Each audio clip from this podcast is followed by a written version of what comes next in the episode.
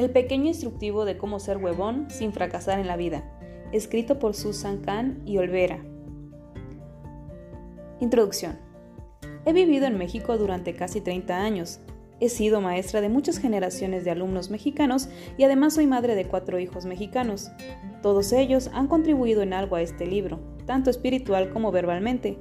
Cuando la señorita en el salón de belleza me rogó que lo escribiera porque le interesaba, me di cuenta que aquel pudo ser el momento preciso para llevar a cabo el proyecto. Sospecho que hay mucha gente que está esperando este libro, aunque no lo sabe. El diccionario Porrúa define huevón como flojo para el trabajo. Dicho diccionario indica que esta definición es válida en México, Guatemala y Cuba.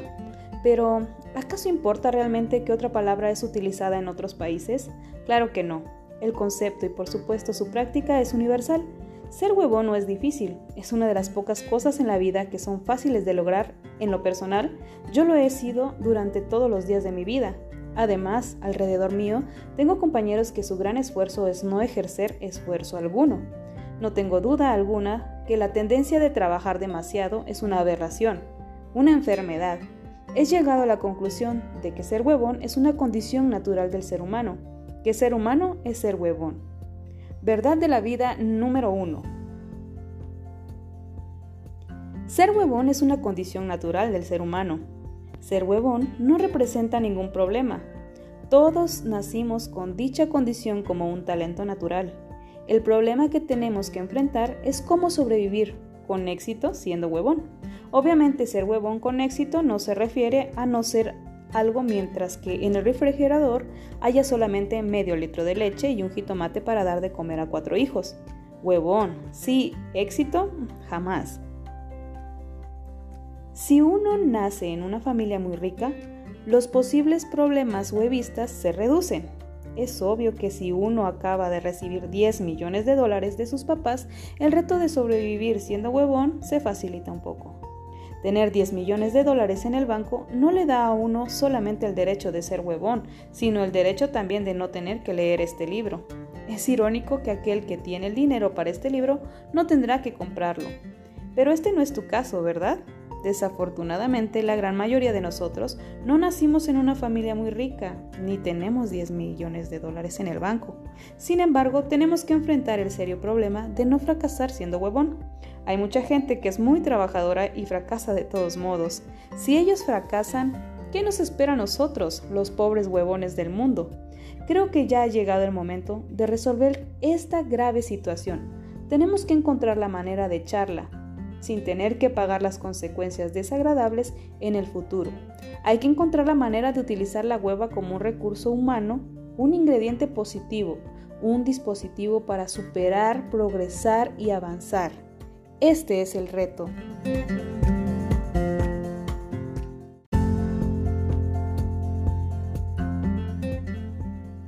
El pequeño instructivo de cómo ser huevón sin fracasar en la vida, escrito por Susan Ken y Olvera.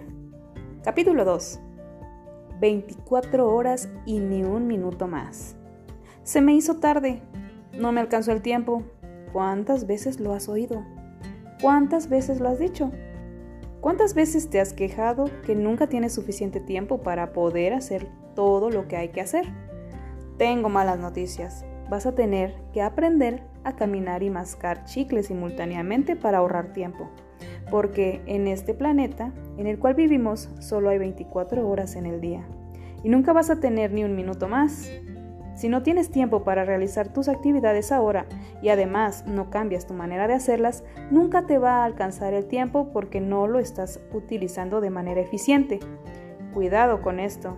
El tiempo es vida. Junto con cada minuto perdido se va un pedazo de tu vida también. No vayas a llorar por cuanto mis sugerencias te van a hacer trabajar. Relájate. Los trabajos no van a aumentar, van a seguir siendo igual que antes. El chiste es hacer el trabajo de tal manera que te cueste menos esfuerzo. Recuerda el tema de este libro. Si se trata de trabajar demasiado, me hubiera dado bastante flojera escribirlo. Hay que ponernos a pensar en los super exitosos del mundo. ¿Sus días contienen más horas que los tuyos? Mm, no, ¿verdad? Si ellos pueden lograr algo con el mismo tiempo, por supuesto que tú puedes lograrlo también. Ahora, ¿Te quejas de que vas a trabajar a diario? De eso no hay ninguna duda. Todos tenemos que trabajar, queramos o no, con o sin este manual. Lo que tienes que evitar es trabajar más de lo necesario. Si estás leyendo este libro, bueno, si estás escuchando este libro, es fácil adivinar que esa es una de tus metas. Una de las grandes verdades de la vida es que todo se paga. Los trabajos se pagan igual como las cuentas. Se pagan ahora o se pagan después. En el caso de las cuentas, lo que uno carga a su tarjeta de crédito se paga después, pero por los intereses se paga más. Los intereses se acumulan y la cuenta sube.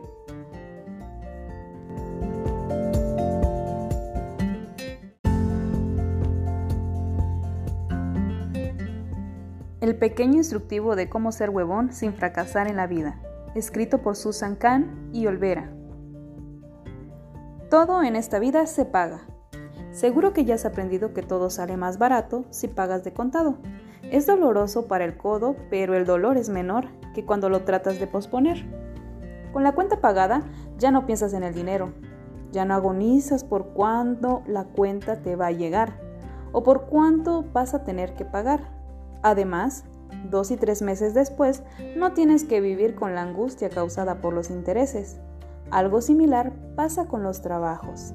Trata de recordar algún trabajo que dejaste hasta el último momento. ¿Recuerdas cómo pasaste todo ese mes pensando en él?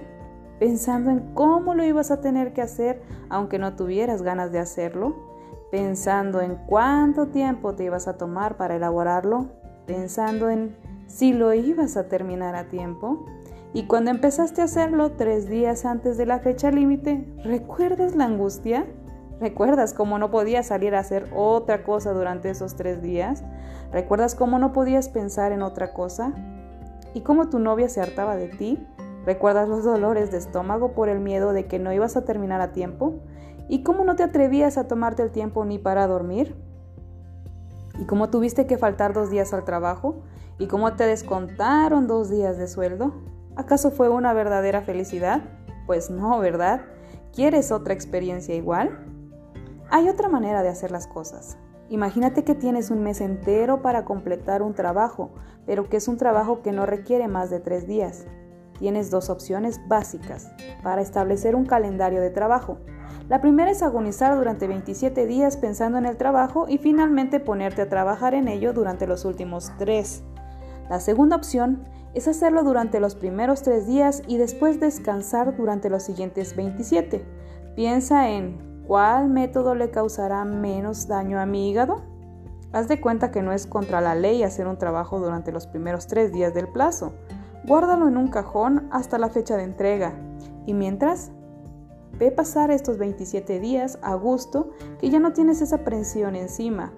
Es un descanso pensar en lo que ya hiciste, porque lo que ya hiciste es algo que ya no tienes que volver a hacer.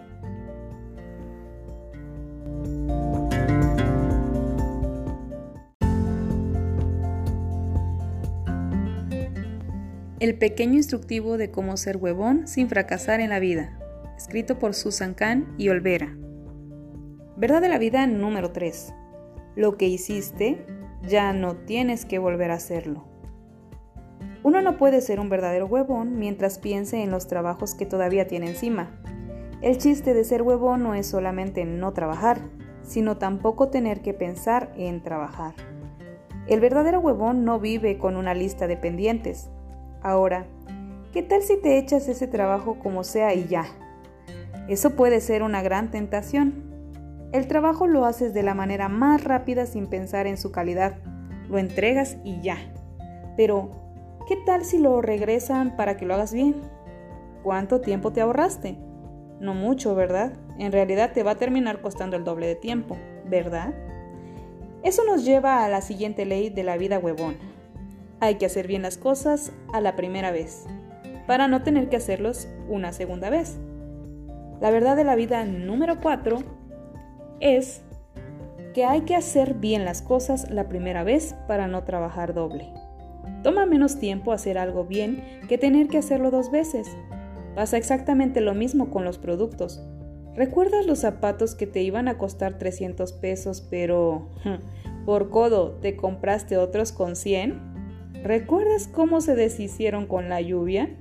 ¿Y cómo finalmente regresaste a la tienda a comprar los de 300? ¿Recuerdas que terminaste pagando 400 pesos en vez de 300? ¿Recuerdas cómo tu mamá siempre te decía que lo barato cuesta caro? Esa es una de las leyes de la vida. Siempre y con todo, con los productos y con los trabajos, con las cosas y con el tiempo. Verdad de la vida número 5. Igual como con los zapatos, en términos de tiempo, los trabajos baratos te cuestan caros.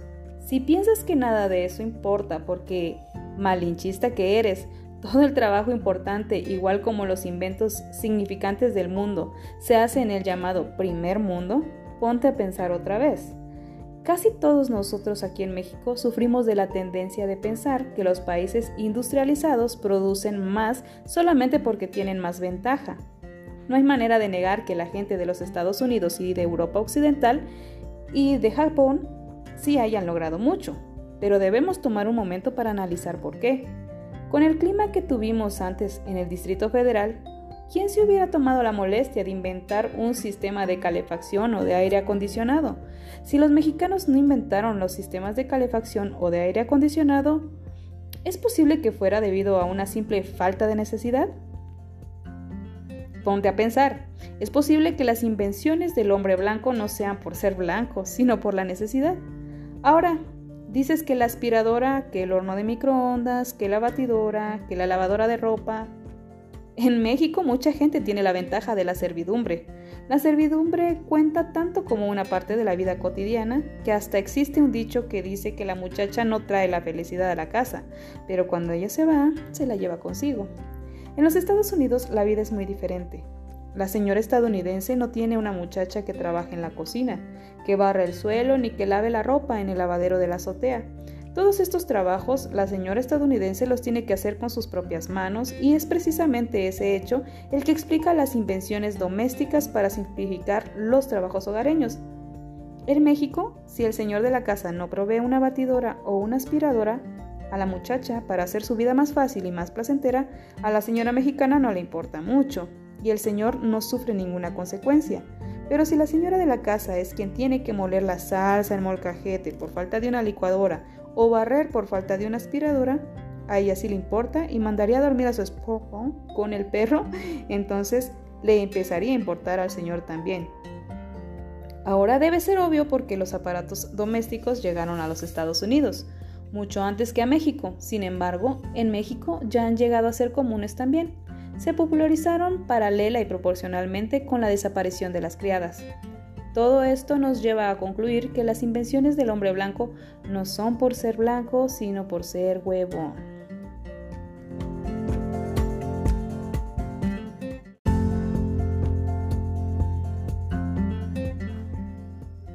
El pequeño instructivo de cómo ser huevón sin fracasar en la vida. Escrito por Susan Kahn y Olvera. Verdad de la vida número 6. La necesidad no pasa de ser la tía de las invenciones, la hueva es la madre. Capítulo 2. La rueda ya la inventaron. Mis alumnos siempre se sorprenden cuando les dejo usar el mismo trabajo de investigación que les dejó otro maestro en su clase. Les explico que si el tema del trabajo es propio para las dos materias, prefiero que utilicen su tiempo bien para producir un buen trabajo y completo que partir su tiempo y los resultados en dos medios esfuerzos. Se les dificulta comprender que si se vale no sufrir el doble y siempre muestran una expresión de sorpresa. Sospecho que el sentido de shock es debido a un cierto sentido de culpabilidad las memorias de mi propia niñez me lo hacen pensar, y seguramente no soy la única que creció creyendo que de no hacer un trabajo de la manera más larga y dolorosa iba a traer un serio castigo. Claro, siempre hay gente que busca la ruta más corta y fácil para hacer sus cosas, pero esa manera abreviada siempre trae con ella un sentido de osadía y a veces hasta de miedo. Uno siempre siente que el camino fácil es ser tranza y que si es descubierto será castigado. Es posible que este nerviosismo sea el simple resultado de la disciplina que nos impusieron nuestros padres cuando todavía éramos niños, o puede tener algo que ver con la religión. Sin embargo, yo no creo que sea necesario descubrir las raíces del problema para poder resolverlo. Para los que todavía no se han dado cuenta, no hay premios en esta vida por trabajar doble. El que trabaja 10 horas en un día no necesariamente gana lo doble que el compañero que trabaja 5. Por cierto, no es raro que con el horario de 5 horas gane más que el con 10. En realidad no hay relación infalible entre el horario y las ganancias. Verdad de la vida número 7. No hay premios por trabajar demasiado. No son los procesos los que ganan los premios, sino los resultados. En tu oficina no te van a felicitar porque te quedaste trabajando hasta las 2 de la mañana, especialmente si fue por un trabajo que no requería tanto tiempo. Es más probable que te vean como un idiota. Acuérdate que lo que cuenta son los resultados. Si puedes llegar a los mismos resultados en la mitad del tiempo, ¡uh! ¡Qué bueno! No todos sufren de la impresión que para ganar en la vida hay que trabajar muy duro. Pero son precisamente los que se creen muy huevones los que pierden una verdadera oportunidad para sacar el máximo provecho de la flojera. Todo lo bueno en esta vida requiere un cierto sacrificio al principio. La flojera no es una excepción y como para todo lo bueno hay que organizarse, para ella también. La mera palabra organización da nervios a muchos. Suena algo que requiere mucho trabajo y por eso los huevones no intentan hacerlo. Lo que uno tiene que aprender es que en realidad la organización es un término administrativo que se usa para referirse a la prohibición de reinventar la rueda varias veces. Su propósito es establecer los sistemas que faciliten todos los futuros trabajos del mismo tipo para que en el futuro uno pueda trabajar menos lo que quiere decir reinventar la rueda. Depende en parte del área en que trabajas. Todos los trabajos tienen sus trucos para ahorrarse tiempo y esfuerzo. Por ejemplo, yo he trabajado en escuelas durante muchos años. Mis colegas a veces me ven con cara fea porque piensan que ellos trabajan mucho más que yo. Y sí es cierto. Yo logro lo mismo que muchos de ellos, pero tengo que confesar que ellos sí trabajan más que yo. ¿Por qué? Cada vez que invento una nueva tarea, un diferente tipo de examen, un nuevo tipo de trabajo para mis alumnos, archivo un plan detallado de exactamente lo que hice y cómo lo hice la primera vez, con los materiales que después puedan fotocopiar. En las ocasiones subsecuentes sigo mi plan original, fotocopio los materiales que necesito y ya. Eso no quiere decir que hago todo exactamente de la misma forma año tras año. Sí cambio ciertas cosas e introduzco nuevos elementos también, siempre dejando un récord de estos cambios. Pueden pasar tres años sin repetir un cierto examen o trabajo, pero cuando lo quiero usar de nuevo, en su forma original o cambiada, siempre lo tengo a la mano. Nunca sufro por no poder recordar qué fue o cómo fue, y no me mato en un intento de reinventarlo. He notado que varios de mis colegas no hacen esto. Parece que los que no lo hacen son los menos aficionados al trabajo, los que se creen muy huevones. Dicen que dejar todo organizado requiere demasiado tiempo, trabajo y esfuerzo.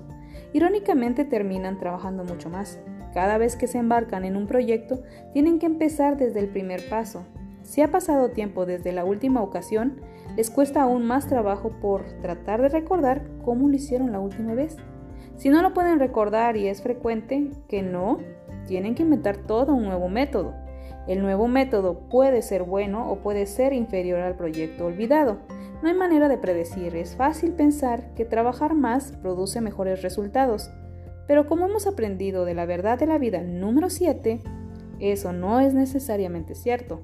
Los mejores resultados pueden desaparecer en el olvido. Los trabajos diferentes, ser maestro o ingeniero o contador o actor de cine, son trabajos muy distintos, pero el principio es el mismo para todos. No existe un trabajo que no se puede aprovechar de un archivero y un buen bonche de folders. Las amas de casa eficiente lo hacen con sus recetas, las archivan inmediatamente, así como los administradores más eficientes de los negocios saben que el no archivar una buena idea luego luego puede resultar en la pérdida de la idea o por lo menos en la pérdida de tiempo. ¿Entienden los peligros de pasar de un lugar a otro? Saben que lo más seguro es nunca tocar un papel más de una vez. Las cocineras no tan eficientes desperdician su tiempo buscando las recetas perdidas. No encontrarlas puede resultar en comidas no tan sabrosas. Si organizarse facilita la vida del ama de casa, ¿no puede facilitar la vida de los ingenieros, los contadores y los estudiantes también? Un gran peligro que debes evitar es sobreproteger los sistemas que has establecido porque tienes miedo de que alguien pueda aprovecharse de ellos y quitarte tu trabajo.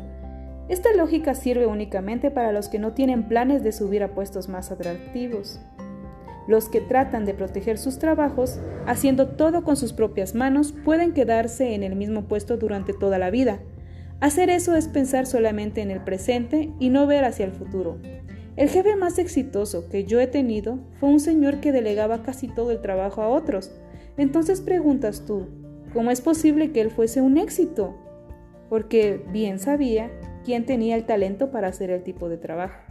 A eso precisamente se debe el éxito en el mundo, saber seleccionar a la gente apropiada para llevar a cabo el trabajo y también saber a quién confiar para los consejos. Es una de las grandes ironías de la vida. El que hace todo se queda en donde está. El que pasa un poco de su bulto a otros es el que recibe el premio. Mientras más haces, menos subes.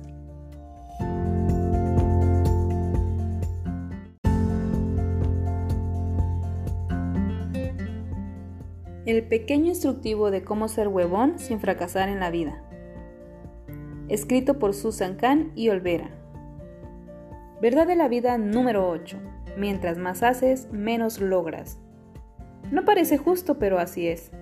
Para tener éxito hay que ser huevón. Una nación de pasantes, la tesis. Qué lástima, has estado estudiando tu carrera en la universidad durante casi cinco años y ahora existe la posibilidad de que nunca la termines, que nunca vas a recibir tu título, que vas a pasar toda tu vida como pasante y solamente porque te falta la tesis. Más triste aún es que hay muchos como tú.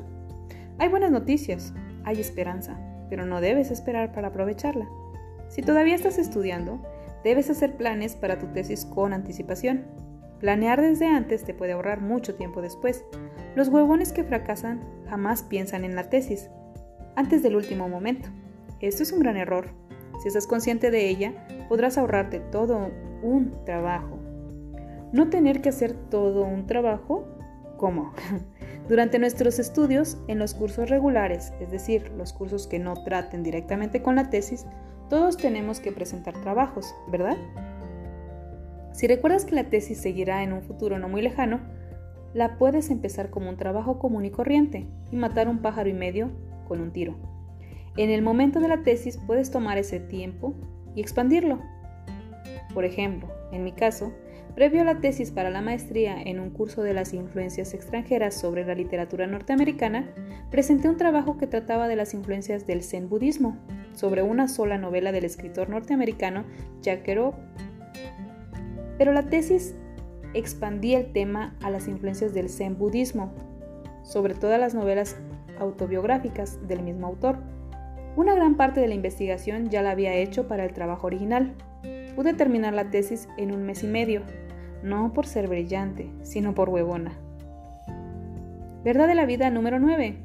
Si la hueva creativa no va más lejos que la brillantez, por lo menos llega más rápido. No debes ver la tesis como una gran amenaza ni como algo muy misterioso. Por debajo del mistique que han creado alrededor de ella, es un trabajo común y corriente, igual a tantos que ya has hecho.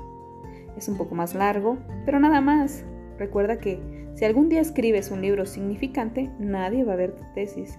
Y si nunca escribes un libro insignificante, nadie va a ver tu tesis. ¿Para qué te mortificas? Verdad de la vida número 10. A nadie le importa tu tesis. Una recomendación muy importante para facilitar tu tesis tiene que ver con la selección de tu asesor. A estas alturas de tu carrera conoces a los profesores en tu área, personalmente o por reputación. Ya sabes que puedes esperar de ellos en términos de qué tan duros, qué tan fáciles, qué tan abiertos o qué tan cerrados son. Puedes ser muy aventurado al escoger un profesor muy duro y exigente, pero ¿para qué? No te van a regalar ni más puntos, ni más dinero, ni una comida en París por ser masoquista. Además, un profesor no tiene que ser inhumanamente exigente para ser bueno. Lo que cuenta es su inteligencia y sus conocimientos. Ser o no ser exigente tiene que ver con el estilo de una persona, no con su sustancia. Hay gente tonta que exige mucho y genios que son muy liberales. Tienes que aprender a distinguir. También es importante que tu asesor de tesis te caiga bien. Vas a tener que trabajar con él. Si lo odias, tu trabajo será desagradable y parecerá más difícil. Además, si no te cae bien, es muy posible que el sentimiento sea mutuo. Es difícil satisfacer a alguien que no te puede ver. Si todavía sientes pavor por tus trabajos normales que te toman demasiado tiempo, a lo mejor los estás haciendo mal. Irónicamente, el gran error de muchos es que trabajan demasiado. Se embarcan en un tema demasiado amplio y por eso toma más tiempo y frecuentemente con resultados desilusionantes. Jamás olvidaré el trabajo que me enseñó esta lección. Escogí el estoicismo romano como tema y con 50 libros y artículos en mi bibliografía. Trabajé durante tres meses en él. Por todo ese esfuerzo saqué una calificación de 7 y el comentario sarcástico del profesor. ¿Nada más?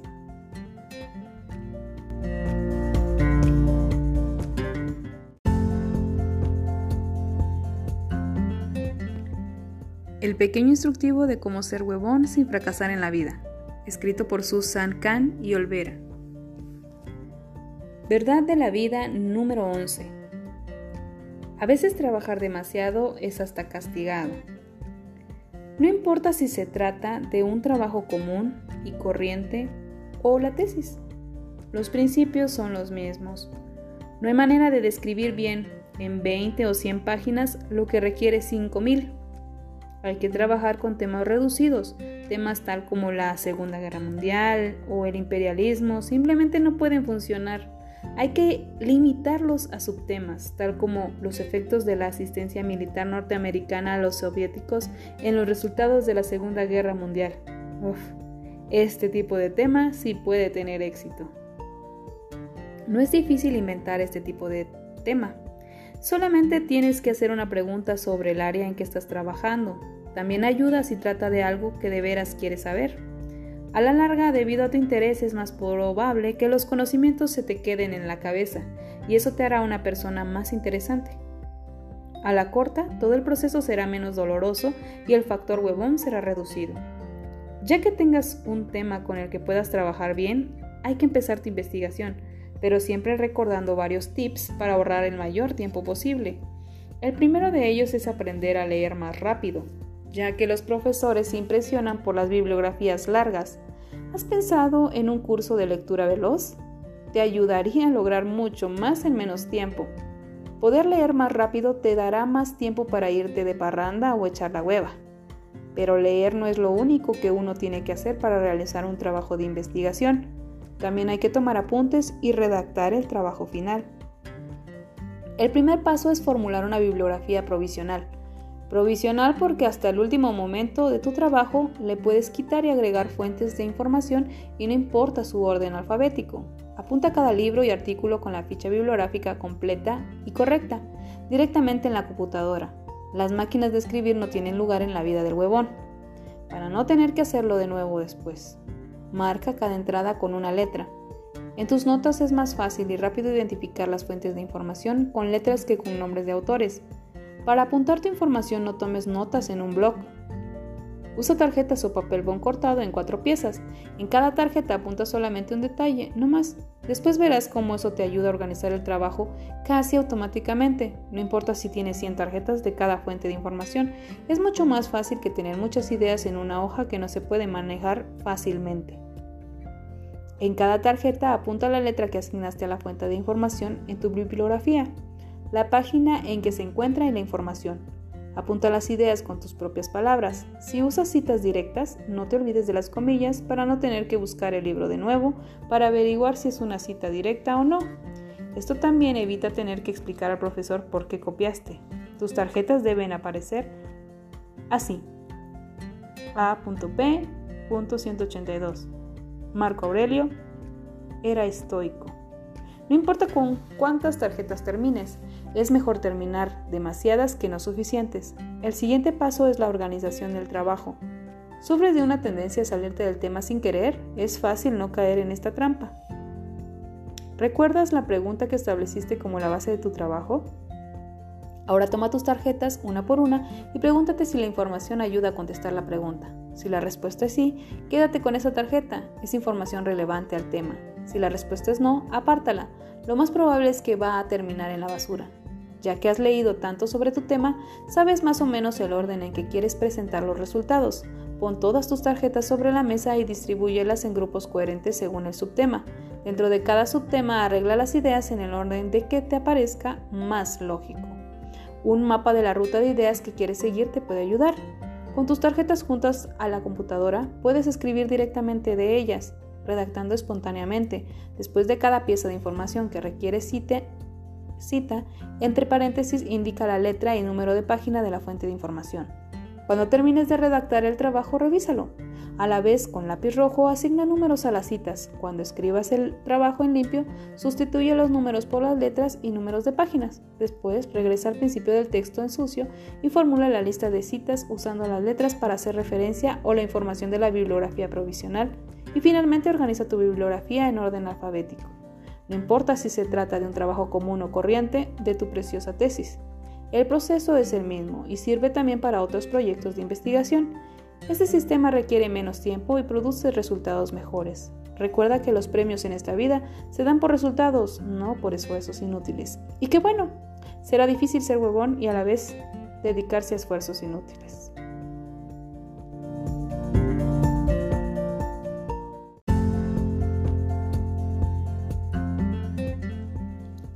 El pequeño instructivo de cómo ser huevón sin fracasar en la vida, escrito por Susan Kahn y Olvera.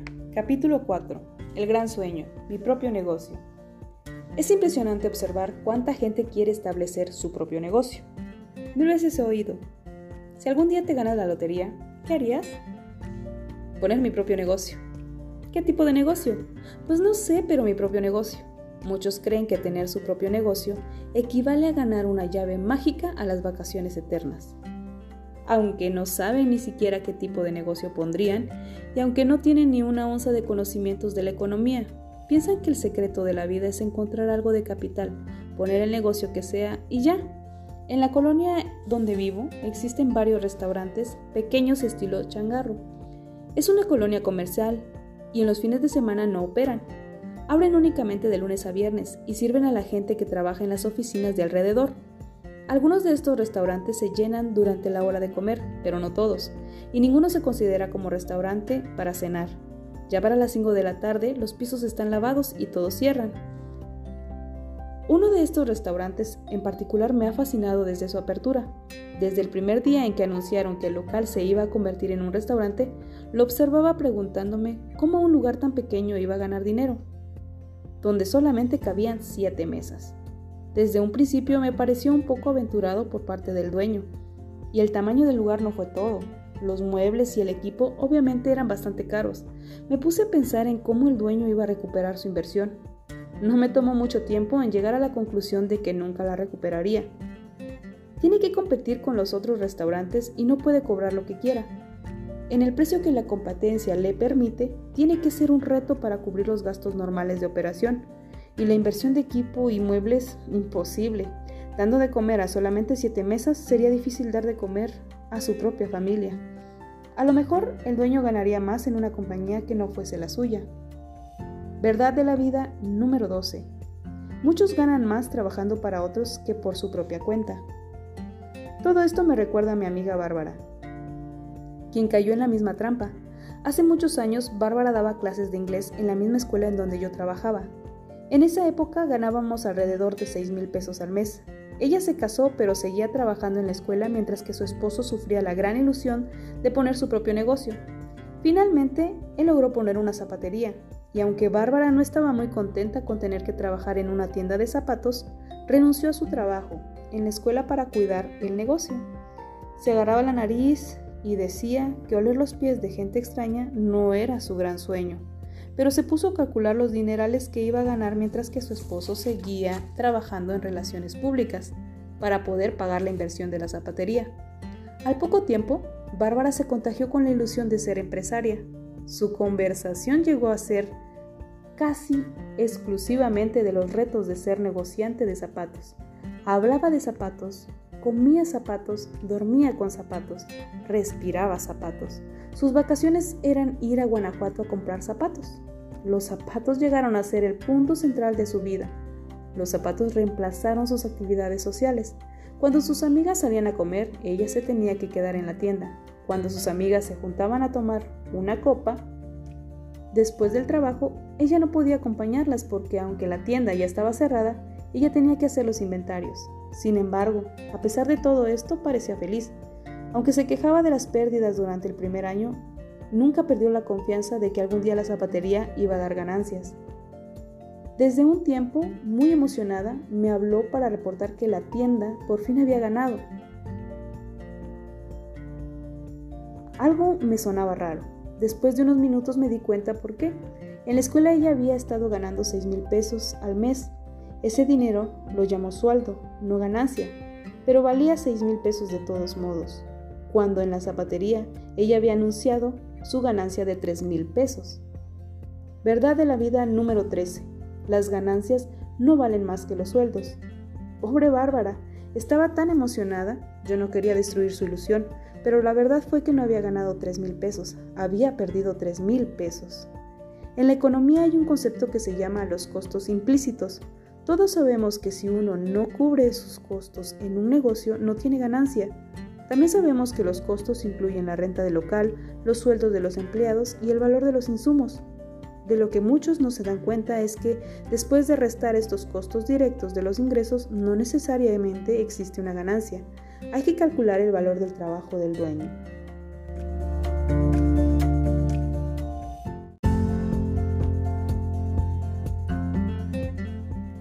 El pequeño instructivo de cómo ser huevón sin fracasar en la vida, escrito por Susan Kahn y Olvera.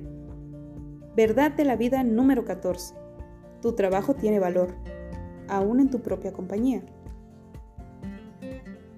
Si estaba ganando 10 mil pesos al mes trabajando en otra compañía y la ganancia de su propio negocio era de 7 mil, no estaba ganando 10 mil, estaba perdiendo 3 mil. El valor del trabajo del dueño no es la única cosa que hay que considerar como costo implícito. Vamos a imaginar que para establecer este negocio, el dueño decidió ubicarlo en una casa que le pertenece y que si no fuera por el negocio, la hubiera rentado en 3 mil pesos al mes. Igual que el sueldo que está sacrificando por ya no trabajar en la otra compañía, estos 3 mil pesos hay que contarlos como un costo. Son 3 mil pesos que debido al negocio tampoco tienen la bolsa. Y aún hay más. Si para montar el negocio tuvo que sacar 100 mil pesos del banco, también hay que contar los intereses perdidos como otro costo implícito del nuevo negocio. Ahora vamos a hacer cuentas. Vamos a suponer que la ganancia mensual de este negocio, después de los costos de materiales, sueldos, etc., está en el orden de 8 mil pesos al mes. Si descontamos los 10 mil pesos que el dueño hubiera ganado en la otra compañía, más los 3 mil pesos de la renta de su casa que ya no gana, más mil pesos de intereses sacrificados, podemos ver que nuestro empresario no tiene ganancia. Está perdiendo 6 mil pesos al mes. Verdad de la vida número 15. No hay manera de convertir el dinero ya perdido en ganancia. Si nuestro empresario hubiera calculado que tenía que ganar 6 mil pesos al mes después de los gastos directos para salir a mano, posiblemente se hubiera quedado en su trabajo anterior. Las ganancias no deben ser el único factor en tu decisión de establecer tu propio negocio. Hay que pensar en el tiempo y la atención que requiere también. Es fácil pensar que los empresarios solamente cobran sus millones cada vez que van de visita a su oficina y que pasan la mayor parte de su vida en el club de golf. Hay algunos que lo tratan de hacer, pero generalmente no tardan en descubrir que por más tiempo que pasen en la negligencia de sus negocios, menos y menos dinero existe por cobrar. Un negocio es como un niño, hay que cuidarlo para que no se enferme y para que no se convierta en un delincuente. Los empleados tienen una gran ventaja. Algunos llevan trabajo a casa, pero la mayoría piensa en el trabajo únicamente durante sus horas en la oficina. No pasan las noches y los fines de semana agonizando por los problemas de su compañía. En cambio, los empresarios sí lo hacen. Con cada problema que puede resultar en una pérdida de clientes, existe la posibilidad de pasar la noche sin dormir. Con cada problema que puede resultar en una baja de ingresos, existe la posibilidad que la presión sanguínea suba. El empresario piensa en su negocio durante las 24 horas del día. Lo come, lo duerme, lo respira ¿Así quieres pasar tu vida? Pero no te espantes. Si tu verdadero sueño es tener tu propio negocio y no te importa ganar menos de lo que pensabas y aún participas con emoción los problemas que te puede causar hacerlo, adelante. Todo el mundo debe trabajar en lo que quiere, no solamente para ganar dinero. Sería ideal, pero es rara la vez que ocurre. Hay excepciones, como los pintores y los poetas, pero pocas son las excepciones. Si estás leyendo, bueno, escuchando este libro, sospecho que no eres una de ellas. Si tu meta es ser huevón sin fracasar en la vida, es obvio que estás más del lado de poner tu propio negocio que de ser un pintor o poeta. Pero antes de hacerlo, debes pensar si te dejaría tiempo para ser huevón o si te haría fracasar.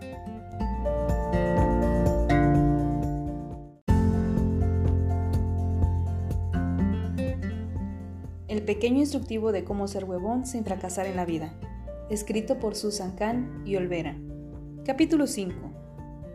Una mujer necesita un hombre.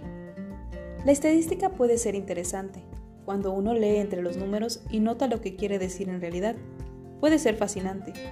Por ejemplo, todos sabemos que la duración de la vida de las mujeres es más larga que la de los hombres. Aquí no hay nada de nuevo.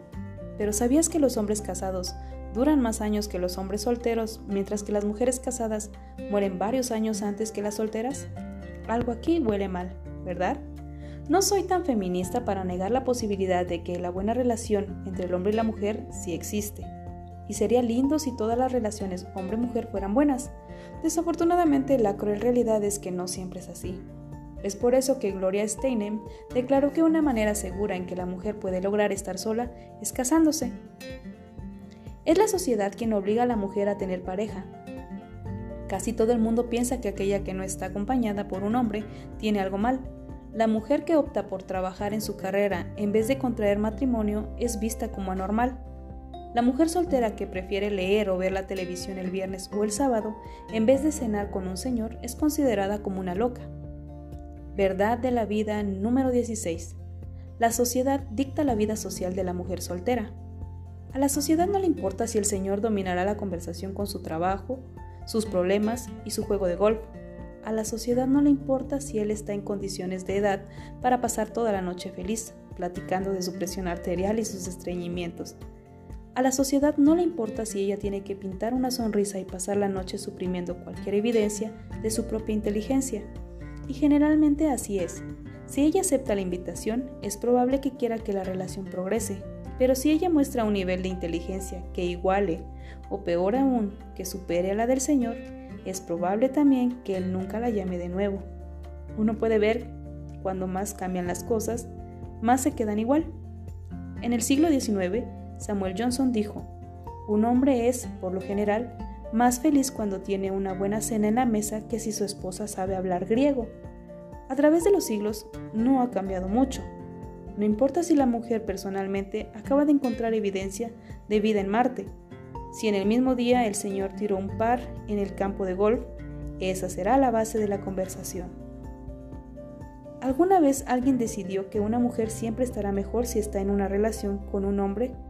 Cualquier hombre, si es feo, chaparro, menso y apestoso. Nada de eso tiene importancia, según la sociedad. ¿Alguna vez alguien decidió que una mujer siempre estará mejor si está en una relación con un hombre?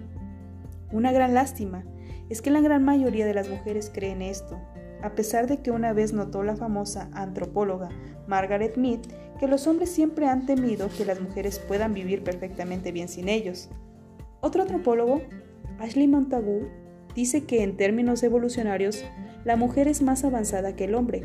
Es triste ver que pocas mujeres se dan cuenta de esto y que consecuentemente regalan su tiempo y su energía, pedazos de su vida, en la lucha de ser aceptadas por seres quienes con frecuencia son inferiores a ellas. No soy tan feminista, pero algo aquí está mal y siento una enorme tentación de decir algo más sobre el asunto. Sin embargo, no quiero perder de vista el tema de este libro, cómo ser huevón, o en este caso huevona, Tampoco quiero tomar la responsabilidad de un alza en la tasa de divorcio. Por eso, pido que las señoras casadas nos sigan leyendo este capítulo, mientras que me dirijo a las solteras y a las divorciadas, a las que no estén en una relación firme, pero que quieren estarlo y no les importa a qué precio, a las que dedican su vida a encontrar un hombre a pesar de cuántos romances fracasados tengan, a las que todavía no han llegado a la conclusión que es mejor estar sola que mal acompañada.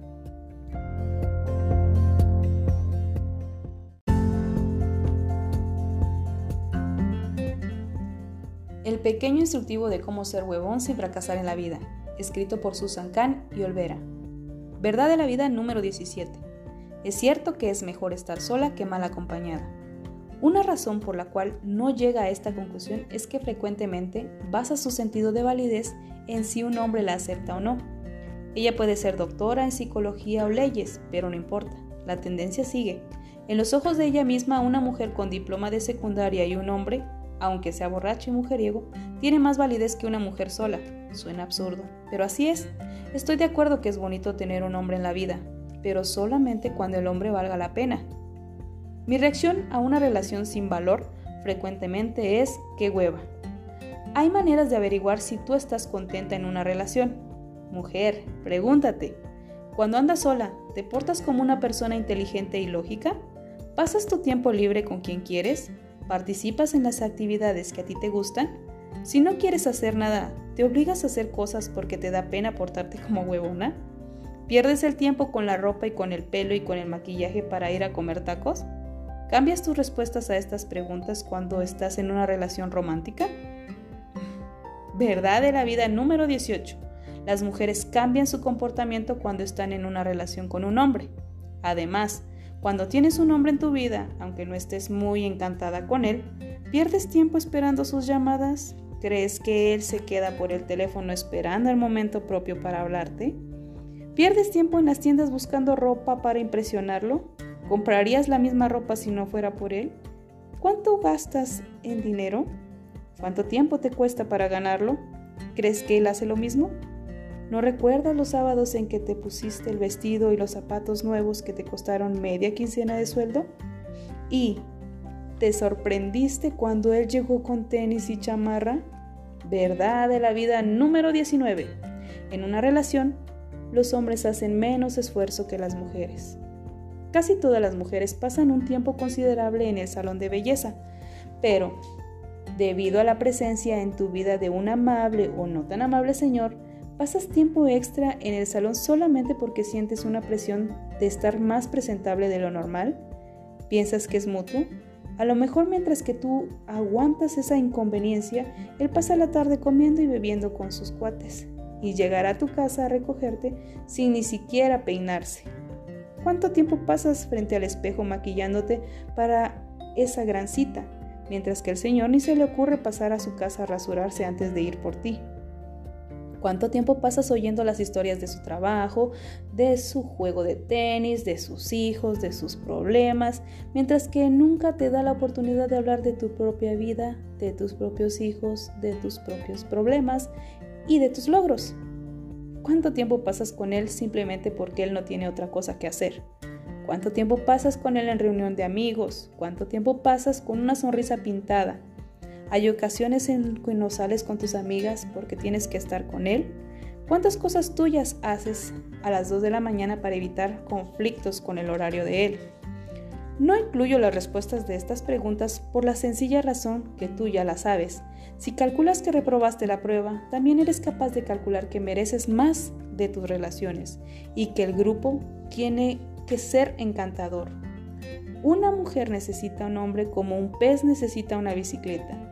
¿Ya estás lista para decidir que dedicar tu tiempo, tu esfuerzo y tu energía en una relación con un hombre solamente por presión social no es una manera de ser una buena huevona? Capítulo 6. Un hombre necesita una mujer. No parece justo que en el capítulo 5 hayamos hablado únicamente de las mujeres. Por eso tengo unas palabras para los hombres, y son las siguientes. ¿Recuerdas la estadística que indica que los hombres casados viven más años que los solteros? ¿No es posible que eso sea una manifestación de cómo el hombre necesita una mujer? Si quieres ser huevón, a la vez que te aseguras una vida larga, ¿no te parece que toma menos tiempo y esfuerzo olvidar un poco tu egoísmo y aprender la consideración, la comprensión, la sensibilidad y la paciencia para poder vivir bien con una sola mujer que tener que repetir todos los pasos románticos de mujer en mujer? Porque debido a tus malas costumbres, todas te abandonan, dejándote morir antes de tu tiempo.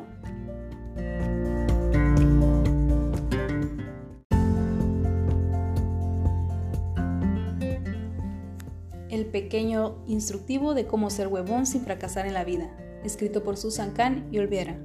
Capítulo 7. Mi héroe.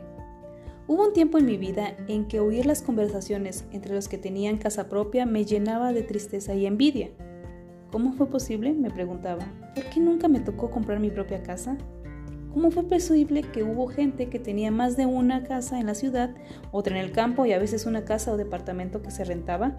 Sin embargo, ahora en vez de envidia, estas pláticas me han llegado a fascinar. Me divierte pensar en lo masoquista que la gente puede llegar a ser, la batalla de los trámites durante la compra de una casa y el miedo a los impuestos prediales, de agua y quién sabe qué más. Es algo parecido a la Segunda Guerra Mundial. Poder soportar todo esto automáticamente descalifica a uno como verdadero huevón. En lo personal, me hace rezar por la buena salud del dueño de mi edificio. Cuando uno vive en casa o departamento rentado, generalmente tiene que reparar cosas y pintar igual como uno tiene que hacer en su propia casa, pero hay una gran diferencia. Si las reparaciones son mayores debido a un temblor, por ejemplo, el inquilino se puede cambiar de casa. El dueño de su propia casa no tiene esa opción. Puede cambiar de casa, pero no antes de hacer las reparaciones, cuesten lo que cuesten. Si no las hace, no puede vender su propiedad en un precio adecuado, a menos que uno sea tan rico que no le importara cuánto recibirá por su casa. Solamente después de dejar el inmueble en buenas condiciones la puede abandonar. Imagina este anuncio en el periódico. Vivienda para personas con estudios de huevón. No hay enganche, libertad de reparaciones y servicios incluidos. Todo por 3 mil pesos al mes. Qué atractivo, ¿verdad? Verdad de la vida número 20. Una casa rentada tiene la conveniencia de ser desechable, lo mismo pasa si el gobierno de la ciudad decide construir una vía rápida en la calle enfrente de tu casa. El inquilino no se tiene que preocupar por perder una parte de su inversión cuando llegue el momento de vender su casa. Tampoco tiene que aguantar las nuevas condiciones espantosas. Convenientemente se puede ir. Todo esto no trata tanto del dinero, sino de la libertad. Uno de los mayores requisitos para los huevones. Cuando yo estudiaba en la universidad, nunca se me ocurrió que mi héroe Henry David Thoreau pudo ser huevón pero ahora, pensándolo bien, a lo mejor sí era. Era un escritor norteamericano del siglo XIX. En su ensayo sobre la desobediencia civil, habló en contra de la guerra de los Estados Unidos con México en el año de 1847 y fue una gran influencia sobre Mahatma Gandhi y Martin Luther King Jr. Su obra maestra, a la cual refirió aquí en estas páginas, fue Walden, titulado así por un lago donde True fue a vivir un buen rato para poder investigar el significado verdadero de la vida. Hace poco, en un viaje a Boston, después de quererlo durante muchos años, fui a visitar aquel lago.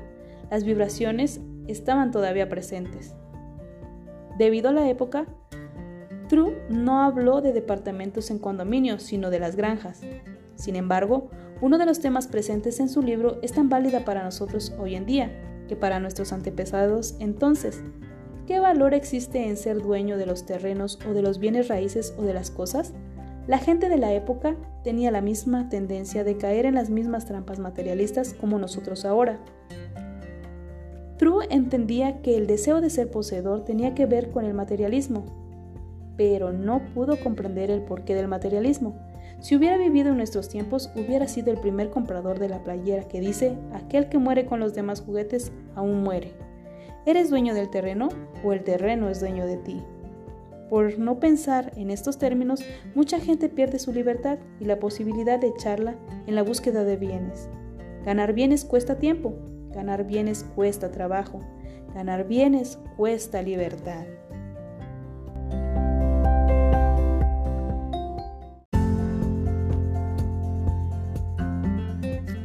El pequeño instructivo de cómo ser huevón sin fracasar en la vida. Verdad de la vida número 21. No podemos tener todo en esta vida, hay que escoger entre opciones. Siempre recuerdo a una familia que tenía casa de campo en Valle de Bravo. Una vez planearon ir una semana a San Antonio y casi lo lograron, pero los venció un aguacero. Cuando un aguacero cancela tu vuelo, esperas un rato y te vas en otro más tarde. En este caso no fue el vuelo. El aguacero tumbó la azotea de su casa de campo y tuvieron que pasar toda la semana de sus vacaciones supervisando la reparación. No solamente costó dinero, sino el tiempo y la libertad de hacer otras cosas. ¿Consideraremos a estos amigos de Valle de Bravo como dueños de su casa o la casa como dueño de ellos? Irónicamente la compraron pensando precisamente que hubiera sido un buen lugar para practicar el arte de ser huevón. Verdad de la vida número 22. Lo que no posees no te puede poseer. La paz y la tranquilidad son elementos de mayor importancia para el verdadero huevón. Su estado mental es primordial. Uno no puede gozar de ser huevón mientras que se siente preocupado o resentido. Si se preocupa por las reparaciones o si resiente siempre tener que ir al mismo lugar porque el dinero ya está invertido e ir a otro lugar representa un gasto doble, entonces no hay manera de lograr y gozar el ser huevón en esa casa de campo. Hay gente que llega al punto de ya no aguantar el ir a casa de campo y la empieza a dejar a caer en pedazos. Yo recuerdo a una familia con casa en Cuernavaca que llegó a este punto. Después de tres o cuatro años, toda la familia se cansó de ir siempre al mismo lugar. Aunque todos los hijos tenían sus propios coches, ninguno de ellos iba. Verdad de la vida número 23. Las cosas pierden su valor más las que queremos cuando menos las tenemos. Finalmente, la casa quedó abandonada durante todo un año y cuando uno de los hermanos fue después de tanto tiempo, descubrió una capa de mugre encima del agua de la alberca y 14 personas invitadas por los sirvientes viviendo en la casa. No por nada alguien tuvo la buena idea de inventar los hoteles. No son solamente las casas y los bienes raíces que evitan que uno llegue a ser huevón. Cualquier cosa que nos pertenece nos quita un poco nuestra libertad y hace más difícil el camino a la vida del huevón, porque cada cosa trae un conjunto de responsabilidades correspondientes. No hablo en contra de la responsabilidad, sino solamente en contra de las responsabilidades inútiles. Por ejemplo, ¿compraste tu coche especialmente para llegar a tu trabajo?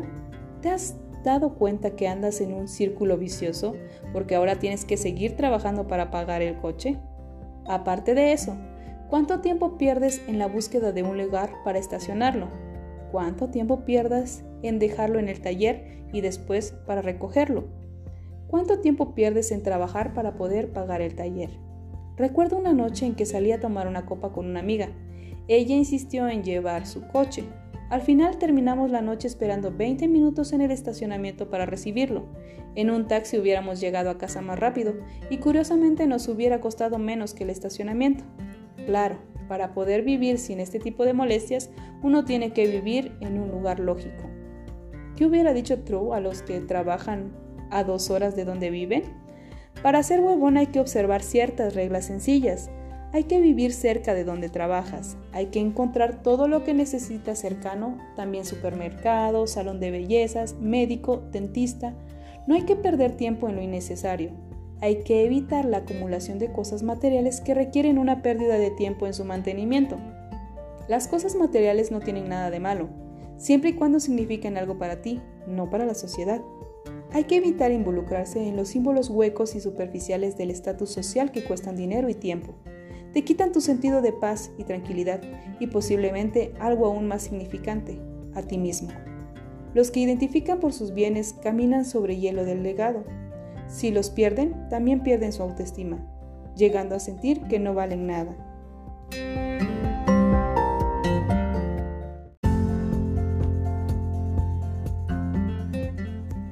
El pequeño instructivo de cómo ser huevón sin fracasar en la vida, escrito por Susan Kahn y Olvera. Verdad de la vida número 24. Puedes perder lo que tienes, pero no puedes perder lo que eres. Thoreau dijo que las masas viven sus vidas en un estado de desesperación silenciosa. Mucha de esa desesperación surge de la preocupación con los símbolos del estatus social. No hay que vivir en un estado de desesperación silenciosa. Hay que gritar un poco en contra de lo inútil, porque los huevones preocupados y nerviosos no existen. Capítulo 8. Buenas noticias para tu hígado. Hace unos meses mi hijo tuvo un problema con un profesor y no hubo nada que yo pudiera hacer para resolverlo. Mi hijo está en la universidad y ahí no hay lugar para las mamás metiches. Eso ya lo sabía perfectamente bien, igual como sabía que el control de la situación estaba en las manos del profesor. Sin embargo, sufrí por la frustración de no poder hacer algo y no dormí bien durante varios días. Creo que ya aprendí mi lección y tú también la debes aprender. Hay cosas en la vida que uno puede controlar. El esfuerzo de tratar de controlarlos cuesta demasiado trabajo. Es trabajo que toma la forma de la preocupación, pero de todos modos te cansa aunque no sea trabajo físico. Los médicos ahora están comprobando que lo mental y lo emocional nos puede enfermar y hasta matar. ¿Para qué lo haces? No que estás leyendo este libro, bueno, escuchando este libro precisamente porque buscas maneras de evitar el trabajo y el cansancio que produce. Tal vez parezca tonto decir todo esto, pero hay poca gente que lo entiende y aún menos que lo cree. Son tipos comunes y todos los conocemos. Muchos somos nosotros mismos. Son los que pasan sus días preocupándose por la guerra nuclear y por los temblores y por las bajas en las bolsas de valores del mundo. Si me preocupo lo suficiente, ¿llegaré a controlar estos fenómenos? Claro que no. Lo único que lograré es cansarme por el trabajo que esta preocupación representa. Deshacerme el hígado es otra posibilidad. Esto no es manera de ser huevón. Verdad de la vida número 25. No puedes controlar lo incontrolable. La forma en que la gente trata de controlar lo incontrolable también de un país a otro y de una cultura a otra pero ahora, con la globalización de las economías y los mercados y las influencias culturales, tenemos que evitar caer en las trampas que no nos pertenecen.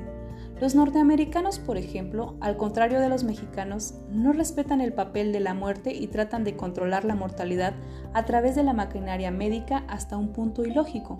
Se quejan por los costos de los seguros de gastos médicos, pero no entienden que tratar de salvar lo insalvable cuesta mucho dinero. Muchos no entienden que no tiene caso trasplantarle el corazón a una persona de 70 años. Esta manera de pensar no es problema para los mexicanos ahora, pero con las influencias culturales que nos están llegando, algún día puede llegar a ser. Otra manera en que los norteamericanos tratan de controlar el futuro es a través de la planeación de la jubilación del trabajo. Muchos empiezan a hacer sus planes desde su primer trabajo, a una temprana edad, como por ejemplo a los 27 años. Muchos ya piensan en qué van a hacer cuando cumplan los 65. No solamente piensan en eso, sino también en dónde van a vivir, a dónde van a viajar y cómo lo van a financiar. Aunque nada de ello vaya a pasar hasta dentro de unos 30 o 40 años, esta gente no comprende que sus planes se pueden interrumpir. Recuerdo una serie de conversaciones entre dos maestros norteamericanos. Ninguno tenía más de 30 años, pero los dos contaban día tras día cuánto iban a recibir de su fondo de pensiones por vejez. Sumaban esa cantidad con los pagos de sus pólizas de seguros e inversiones que ya tenían o que pensaban tener en el futuro. Ya sabían casi al centavo cuánto dinero iban a tener disponible al momento de su jubilación, más de 30 años al futuro. Lo irónico es que planear para ser huevones al futuro representa un trabajo que los descalifica como huevones en el presente. Las influencias extranjeras que nos llegan algún día pueden llegar a los mexicanos y caer en la misma trampa. Es importante planear para el futuro, pero ¿hasta qué grado y a qué precio? Siempre recuerdo a mi papá quien planeaba para su futuro a lo gringo. Pasó los últimos cinco años de su vida pensando, anticipando, calculando cuánto iba a recibir de su fondo de pensiones. Durante esos cinco años casi no pensaba en otra cosa. Posponía casi todo para después de su jubilación, para cuando tuviera el tiempo de gozar la vida. Tristemente, después de toda esa preocupación y sacrificio, murió cinco semanas antes de la fecha esperada. Verdad de la vida número 26. Los planes de uno pueden cambiar sin previo aviso. Hay que ser huevón en el presente y no arriesgarse a perder la oportunidad. No hay que planear un futuro que posiblemente no llegue. Mucha gente también trata de controlar el futuro a través de las inversiones. Si tú eres uno de ellos, cuando invertiste en la bolsa, ¿Pensabas que ser inversionista te iba a permitir retirarte de la vida pública y ser huevón? ¿Fue cierto? ¿O ahora vives en una montaña rusa de alzas y bajas del mercado? Si es así, te descalificaste como huevón, porque ahora pasas la vida en un estado de preocupación y nerviosismo constante. Acuérdate que vivir con preocupaciones y nerviosismo equivale a trabajo demasiado. Los huevones nunca trabajan demasiado. Tenía una amiga que compró una casa nueva y en vez de vender su departamento en que había vivido, decidió de rentarlo. En el momento parecía una buena manera de ganar un ingreso adicional sin trabajar, pero a fin de cuentas no salió muy bien. Los inquilinos no pagaron la renta y ella los tuvo que expulsar. Lo logró hacer por el proceso que le tomó más de tres años. Aparte los inquilinos dejaron el inmueble hecho pedazos y ella tuvo que cambiar varias puertas rotas, componer los hoyos en el suelo y comprar toda una cocina nueva. Toda la operación le costó tiempo, dinero y coraje. El coraje es otro elemento eliminatorio en el proceso calificador de los huevones. No todas las experiencias son cuentos de terror. Puede ser que ganes suficiente dinero de tus inversiones para poder dejar una buena parte de la ganancia a tu hijo en su testamento, pero eso no es necesariamente bueno. Verdad de la vida número 27. Las herencias tienen la tendencia de hacer débil a la gente. Dejando una fortuna a tu hijo puede garantizarle una vida de huevonería, pero por otro lado le puede causar el fracaso de la vida. Conclusión. Verdad de la vida número 28. Los huevones no redactan conclusiones inútiles, ni las leen ni las escuchan. Esto fue el pequeño instructivo de cómo ser huevón sin fracasar en la vida.